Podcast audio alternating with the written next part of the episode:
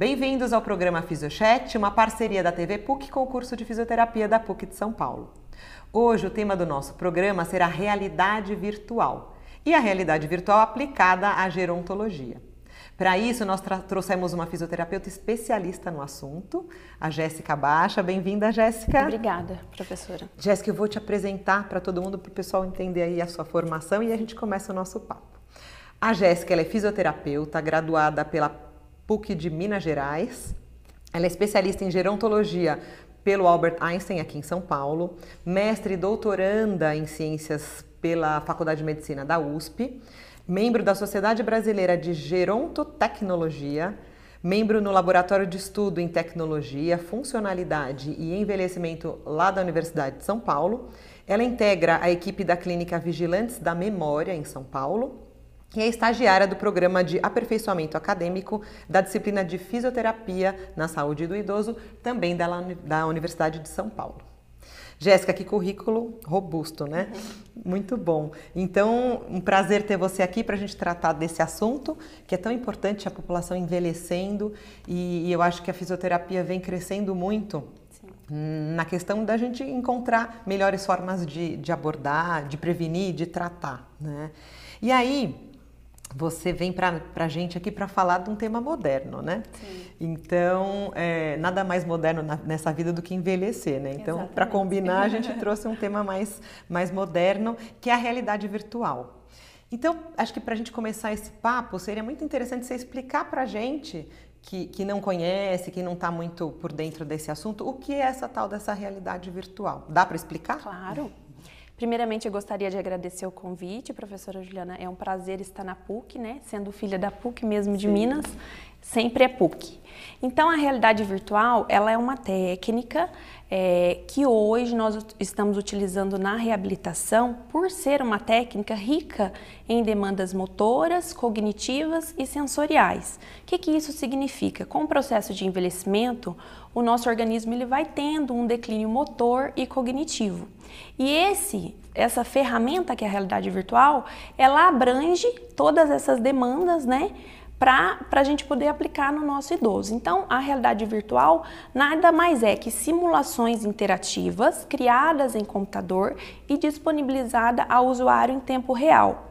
Então, ela é um universo imersivo, individualizado, que proporciona aprendizagem motora, é, proporciona cenários divertidos e principalmente seguro, né? Que é o que a gente busca utilizar na reabilitação.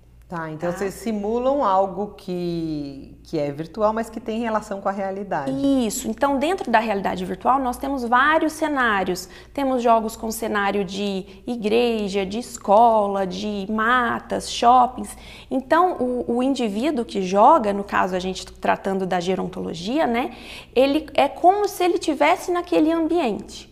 E para o idoso, às vezes, é muito importante, porque às vezes tem algum déficit motor, que não consegue, às vezes, acessar mais uma igreja, um supermercado, e a gente proporciona a ele esse meio de imergir num ambiente que parece real, mas é virtual. E que de repente ele já está tendo uma certa dificuldade. Então Exatamente. Ele treina para poder. Ele treina para conseguir talvez executar a tarefa real no ambiente virtual. O idoso que tem dificuldade para ir no supermercado, nós podemos ter um jogo que simula um supermercado.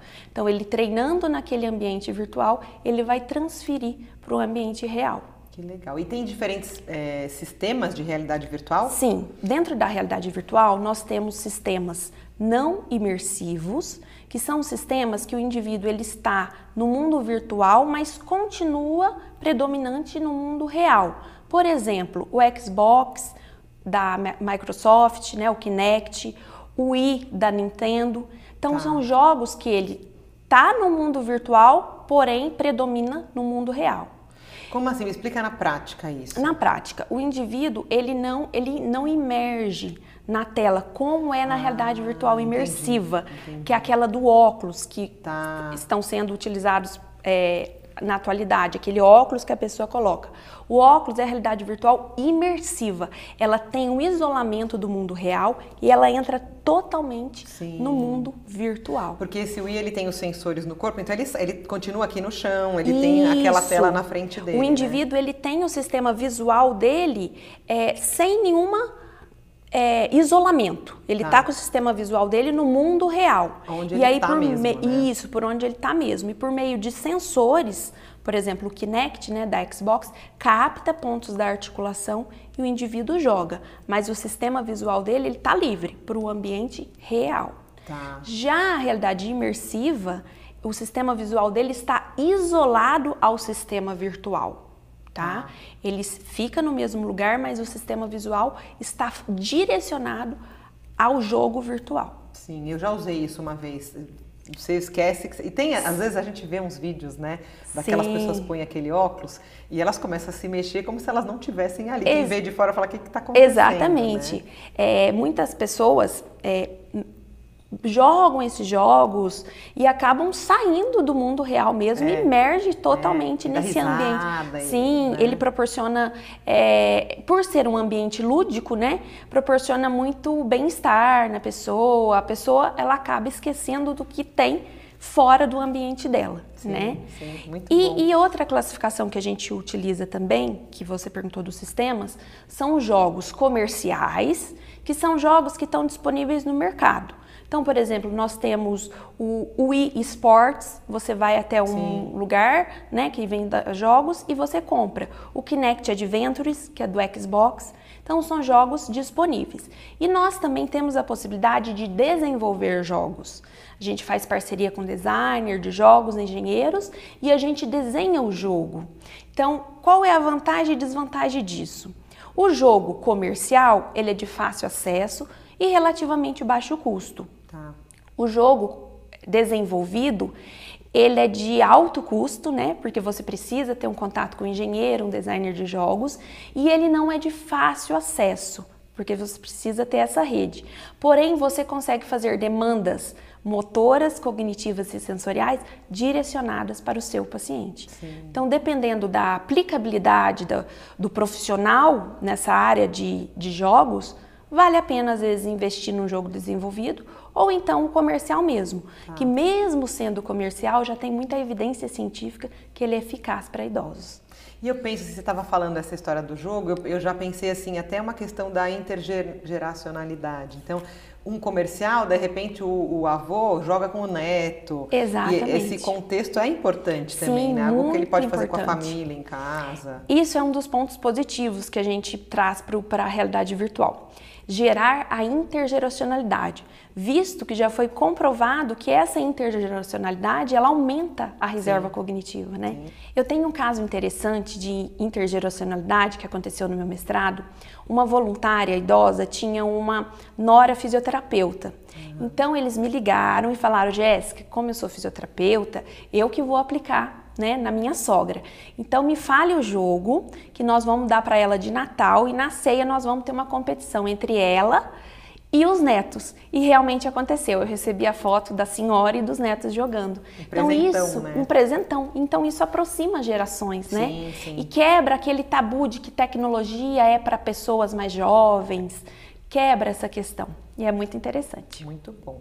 E tem uma, um, uma nomenclatura que eu já li que são, são os Exer Games, né? Isso. O que, que significa isso, Jéssica? Os Exer Games são basicamente exercício com games. Tá. Então, eu sempre, quando ministro aulas, cursos, eu falo, muitas vezes nos artigos nós vamos encontrar virtual games, Exer Games, serial games, videogames interativos. Isso tudo são sinônimos de jogos virtuais. Tá. Então, se encontrar essas nomenclaturas, o significado é o mesmo. Jogos, jogos virtuais. virtuais voltados para a parte motora, Isso, né? Isso, para a parte motora e cognitiva, né? Para a tá. parte da reabilitação. Tá. tá? É, tem diferença? Ou, ou, existe algum que você acha que é melhor dentro dentre esses que você falou, que você acha que é mais recomendável? Sim, nós temos um pacote de jogos comerciais da Xbox. Esse pacote se chama Kinect Adventures. Esse pacote é composto por cinco jogos. Quatro jogos deles já foram testados em indivíduos saudáveis, idosos saudáveis e indivíduos com doença de Parkinson, para avaliar a melhora do controle postural e cognição. Uhum. E os resultados foram positivos. Tá. tá. Então, alguns jogos importantes, cume dos reflexos, vazamento, bolha espacial. Então, são jogos comprovados na literatura que melhoram o equilíbrio e cognição de idosos saudáveis e indivíduos com doença de Parkinson. Tá. E aí, então, você acha que quando, é, nos indivíduos que, que você falou que dá para desenvolver jogos, sim, né? Sim. É, para esses indivíduos que vocês desenvolvem, é, é muito mais num nível ambulatorial, que o, o paciente vai para um consultório e aí lá ele treina com o fisioterapeuta ou ele também pode treinar em casa? Como é que funciona? Então, essa questão de treinar no domicílio ou em nível ambulatorial, a gente orienta sempre treinar em nível ambulatorial. Porque a realidade virtual, apesar de não ter sido criada para reabilitação, nós utilizamos ela como uma ferramenta de reabilitação. Então, para treinar um equilíbrio na fisioterapia convencional, por exemplo, a gente expõe o indivíduo a risco, né? Você ganha equilíbrio muitas vezes provocando desequilíbrio. Então, o princípio da realidade virtual é o mesmo. Então, nós não temos segurança ainda para passar essa técnica para domicílio, tá. a não ser que tenha um profissional da casa que tenha habilidade para isso, é um fisioterapeuta, um cuidador, um cuidador que tenha treinado. feito um curso, né, que tenha treinado para isso. Tá. Mas por enquanto é mais em nível ambulatorial mesmo. Tá. tá? É, e aí vocês, nesses que vocês desenvolvem, são os imersivos, os dos óculos, ou tanto faz? Tem dos dois tipos? É, no nosso laboratório né, de envelhecimento e tecnologia da USP, nós desenvolvemos jogos não imersivos e jogos imersivos. Os dois tipos. Os dois tipos. Porém, é bom destacar que a realidade virtual imersiva, os jogos imersivos, por eles ser bastante realísticos, bem imersivos, eles podem gerar alguns efeitos colaterais, é. que a gente chama de cyber cyberpsychics. O que, que são esses cyber cyberpsychics? É o conflito sensorial gerado pelos sistemas do equilíbrio. Então, sistema visual, vestibular e sensorial conflitando entre si que pode gerar um sintoma como uma náusea, uma tontura. Então, antes do indivíduo jogar esses jogos, eles passam por uma bateria de perguntas. Então, por ah. exemplo, já é comprovado que o indivíduo que tem cinetose, que é sentir mal-estar em algum meio de transporte, barco, metrô, carro, a tendência dele desenvolver um efeito colateral jogando o jogo imersivo é alto. É alto. Então, a gente orienta não fazer a técnica imersiva. Tá. E sim a não imersiva, com Wii, com Xbox. Tá. tá? De, de, efeito colateral ou contraindicação, normalmente é isso, é desenvolver náuseas. Isso, desenvolver náusea, tontura, tá. pode gerar um ataque cardíaco, uma palidez. Esses são os principais efeitos colaterais, tá? tá? Então não tem nada assim gra grave que não, contraindique não. a utilização. E o que a gente orienta também, quando você vai utilizar uma realidade virtual, principalmente não imersiva, você ter cuidado com o espaço que você está jogando, né? Porque às vezes, por exemplo, eh, a gente tem muitos jogos de monstro, às vezes, que a gente não utiliza na reabilitação, mas já tive relato de pessoas jogando, tropeçar e acabar machucando. Então, Sim. tomar cuidado com o ambiente que você joga esses jogos, né? É, não, não tem nada com ponta, tem um espaço. Exatamente, né? não ter tapete, nada com ponta, algo que possa gerar um desequilíbrio. Que no consultório se acaba tendo, no ambulatório se acaba tendo, né, um ambiente controlado. Exatamente, controlado. ali ao lado. Direcionado para a reabilitação né? Daí, ó, que tive uma outra questão que eu fiquei pensando, Jéssica. A gente está falando muito da reabilitação. Então, Sim. vou treinar aquele idoso que já tem algum déficit de equilíbrio, que já tem alguma alteração cognitiva, e um idoso saudável que não tem nenhuma alteração. É bacana para ele também? Ele Ótimo. também tem benefício? Sim, com certeza. É uma pergunta muito interessante, porque se o idoso ele já está saudável, não tem déficit de equilíbrio, por que treinar? Porque com o processo de envelhecimento há um declínio fisiológico, né, do equilíbrio, da cognição. Então, nosso objetivo para esse idoso é aumentar a reserva funcional desse equilíbrio, dessa cognição. Então, seria ele iria declinar com um tempo X, ele vai aumentar esse tempo para declinar posteriormente. Evitando então, quedas. Exatamente, evitando quedas, melhorando o equilíbrio, melhorando a memória, né? Acho então... que eu já vou mandar fazer um joguinho para mim. é sempre bom a gente treinar desde sempre, é, né? Com certeza. Tem alguma idade assim que você, pensando nessa história de melhor, melhorar a, a, reserva funcional, a partir de que idade seria interessante um idoso que está saudável, que já pratica, porque assim só dele praticar alguma atividade física, ele já está trabalhando isso também. Com né? certeza. Mas sei lá, algum idoso que tem história de, de queda na família, que tem receio, quando, quando que seria bacana ele começar a procurar? Essa... precisa ser, nem precisa ser ser idoso? Sim, sim. Essa questão né, de quando começar a treinar, melhorar as habilidades, a gente sempre discute em aulas. Eu acho interessante a gente desde sempre é. estar ativo, é. né? Mas pensando num direcionamento com a realidade virtual. Eu acho que a partir de uns 50 anos já seria já é interessante é a pessoa começar a treinar. Tá. Ela nem é classificada como idoso, né, sim. né, com 50 anos, sim. mas o organismo ele já passa a apresentar alguns declínios mais exacerbados, né? Sim. Então, 50, 50 e poucos anos já seria interessante. Já vale a pena. Sim. Né?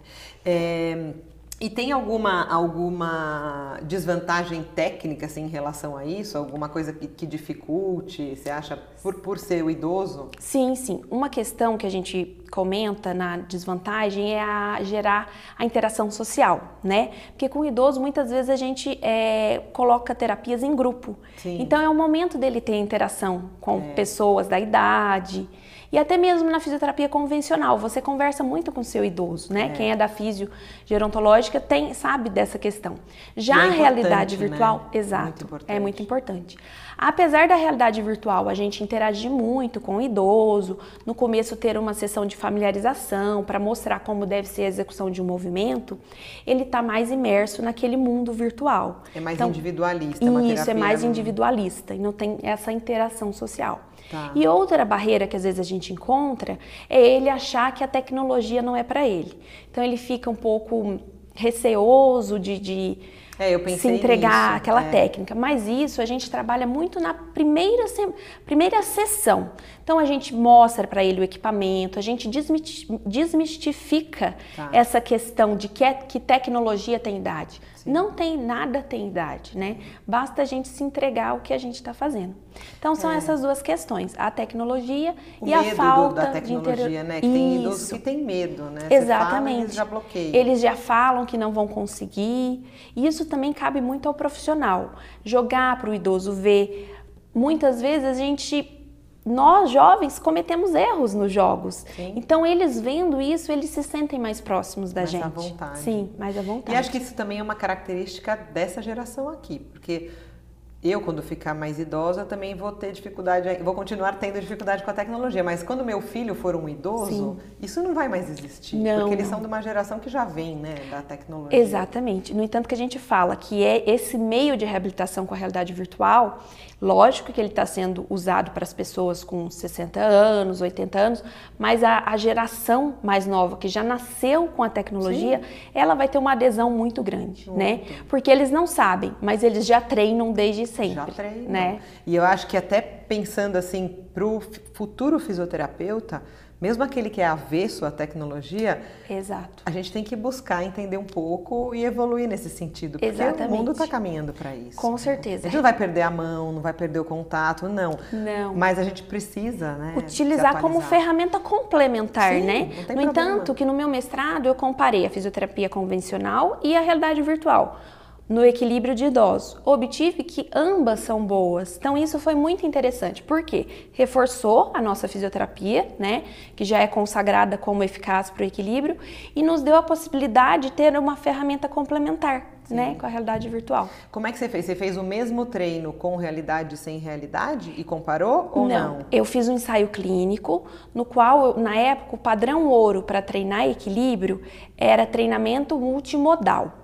Né? Então, eu criei um treinamento com múltiplas modalidades: tá. exercício de equilíbrio, marcha, força e cognição. Tá. E o outro grupo jogou ah, os videogames, né, a realidade virtual, por meio de jogos comerciais do pacote Kinect Adventures. Então, tá. os treinamentos eram diferentes, tá. porém com demandas motoras e cognitivas similares. Similares, feitos de maneira diferente, mas para o mesmo um objetivo. real, né, e o outro virtual, mas com o tá. mesmo objetivo. E ambos foram eficazes. Ambos foram eficazes, não tiveram diferença entre eles, Então, isso foi um resultado que todo mundo gostaria de obter. Sim. Reforça a físio Sim. e deixa a realidade virtual como algo complementar Sim. às nossas sessões. É, porque se você está né? numa UBS e você não tem acesso à tecnologia, daí você pode usar um treino comum. Mas se Exato. você tem no seu consultório uma ferramenta que pode incrementar, e muitas vezes acho que pode motivar, né? Com certeza. O fator motivação nós aplicamos no, no final da pesquisa um questionário de satisfação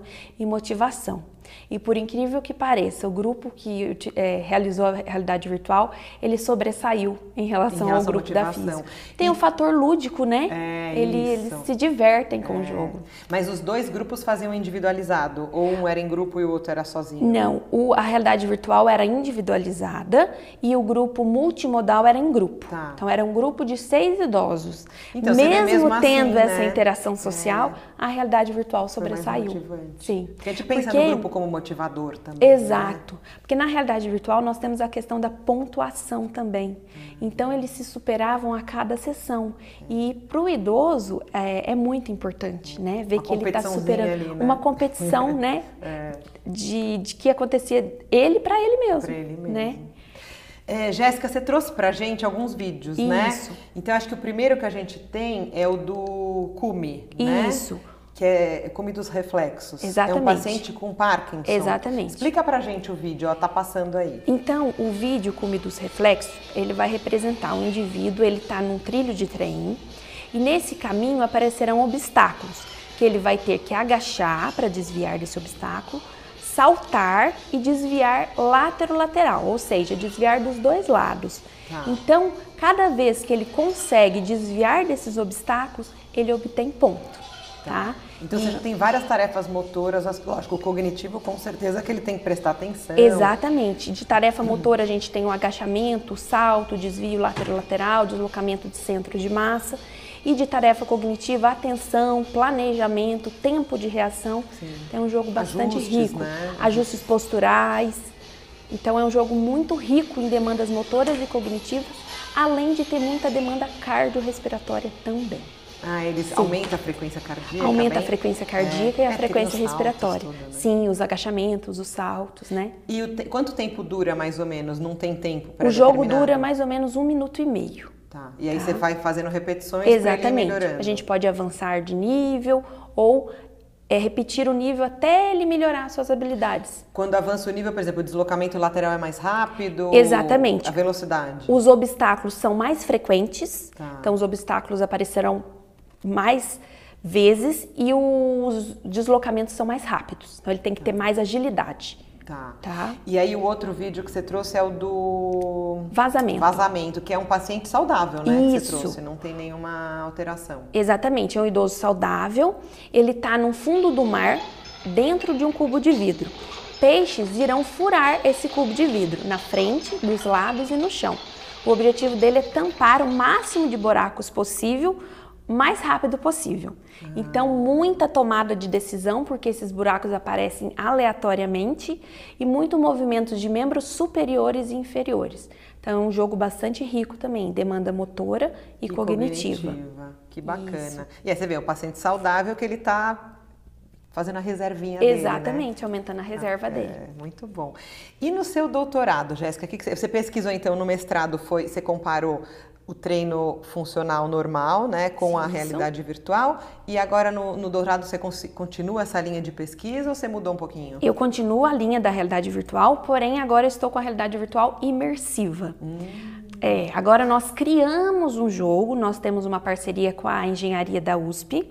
Então nós desenhamos um jogo com demandas motoras e cognitivas voltadas para o idoso saudável e para o indivíduo com doença de Parkinson. Então, o primeiro momento do meu doutorado é testar se o jogo é aplicável, seguro e aceitável. Eu testo para isso para as duas populações. Para as duas populações. Eu ah. testo isso por meio de uma sessão única. Ele é exposto a 10 minutos de jogo, responde um questionário pré-jogo e pós-jogo. Tá. Depois que a gente passar por essa fase de aplicabilidade, nossa intenção é testar esse jogo imersivo com um jogo não imersivo. E a gente vê se tem diferença ah, da, tá. desses tipos de realidade virtual. Entendi. Então tá? vai ser o mesmo jogo, só que Ele vai jogar ou com o óculos, Ou né? não, não óculos. percebendo o ambiente ao redor, ou. De forma não imersiva, não sem o imersiva. óculos, né? Com o sistema visual livre. Isso é a segunda parte. Isso é a segunda A parte. primeira é só desenvolver. Nesse daí que você que ele, ele faz o teste, daí ele responde, vocês vão fazer os ajustes. Isso, nosso objetivo é fazer ajustes técnicos, né? E de demandas motoras e cognitivas. Então, nós queremos o feedback deles, Tá. ver o que, que eles estão sentindo, para quando a gente for aplicar no ensaio clínico, Tá. intervenções de fato, o jogo está bem ajustado. Que bom, Tá. muito legal. Ah, eu quero saber das novidades. Com certeza. Você volta aqui. Sim, eu volto para contar os E resultados. a gente está chegando no finzinho da entrevista, Jéssica. Eu queria que você deixasse assim alguns recados. Primeiro, Sim. se alguém quiser, algum idoso assistiu esse programa e falou, ou idoso, ou um cinquentão aí que quer já fazer a reservinha, Sim. quem que ele procura, onde ele vai, e para os fisioterapeutas ou futuros fisioterapeutas que se interessaram também por essa área e querem se especializar, fazer algum curso, se você tem alguma dica. Sim, temos sim. Quem está assistindo e tem interesse em ser paciente ou voluntário da realidade virtual, eu oriento a procurar um profissional que seja especialista nessa área, né? Tá. para que ele possa ter um tratamento eficaz. Ou então me procurar, porque eu estou recrutando idosos para minha pesquisa. beleza. Então, esse seria um, um- algo voluntário, né? Ele vai até o meu laboratório e ele tem. Qual que é a seu e-mail? Dá o seu e-mail que eu acho que é um contato bom. Meu e-mail é jessicarbaixa@hotmail.com. Baixa B-A-C-H-A. Isso, B-A-C-H-A, Jéssica com J e C no final. Jéssica R baixa arroba Então, quem quiser participar da sua pesquisa, manda um e-mail. Manda um e-mail. E quem tiver interesse em especializar mais na área, o ano que vem, março de 2020, nós, eu vou ofertar um curso de realidade virtual em parceria com a Clínica Vigilantes da Memória. Então é só acessar o site www.vigilantesdamemoria.com.br e procurar, procurar cursos. Aí vocês terão acesso ao meu workshop de realidade virtual. Maravilha. Jéssica, adorei essa entrevista. É, traz mesmo essa necessidade da gente buscar essas novidades e usar essas ferramentas como aliadas. Sim, foi né? um prazer estar aqui e falar de um tema tão relevante que tende a crescer cada vez mais. Que né? ótimo, muito, obrigada, pela sua presença. Obrigada a você. Nós vamos acabando por aqui. Sigam o programa Fisiochat nas redes sociais, Facebook e Instagram e até o próximo programa.